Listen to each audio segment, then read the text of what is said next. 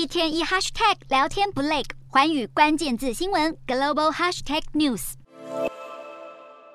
俄罗斯总统普丁下令动员乌俄战事再度升级。基辅时间二十一日，普丁麾下的瓦格纳佣兵团随即对乌东顿内茨克州巴赫姆特市展开围攻。美国情报单位估计，俄军自发动战争以来，伤亡数可能已经多达八万人。因此，俄国政府除了下令动员外，还必须求助国内的民兵组织，投入战场填补战力耗损。同一时间，乌克兰第二大城哈尔科夫也遭受俄军飞弹攻击，市区好几栋公寓大楼被击毁，目前已经造成至少一位平民受伤。不过，近几周来，乌军的反攻行动彻底清除哈尔科夫州俄军后，已经在收复的一万两千平方公里土地展开除雷行动，但要彻底清除当地的地雷，可能要花费好几年的时间。不过好消息是，俄国政府二十一日罕见和乌克兰交换了将近三百名战俘，俄军释放了两百一十五名曾在马利波战役遭俘虏的乌军士兵，以及十名为乌国作战的外国籍佣兵。而作为交换条件，乌克兰则遣返五十五名俄罗斯人以及亲俄乌人，包括先前遭叛国罪起诉的亲俄政党领袖梅维楚克。这次的换球行动是自战争爆发以来规模最大的一次。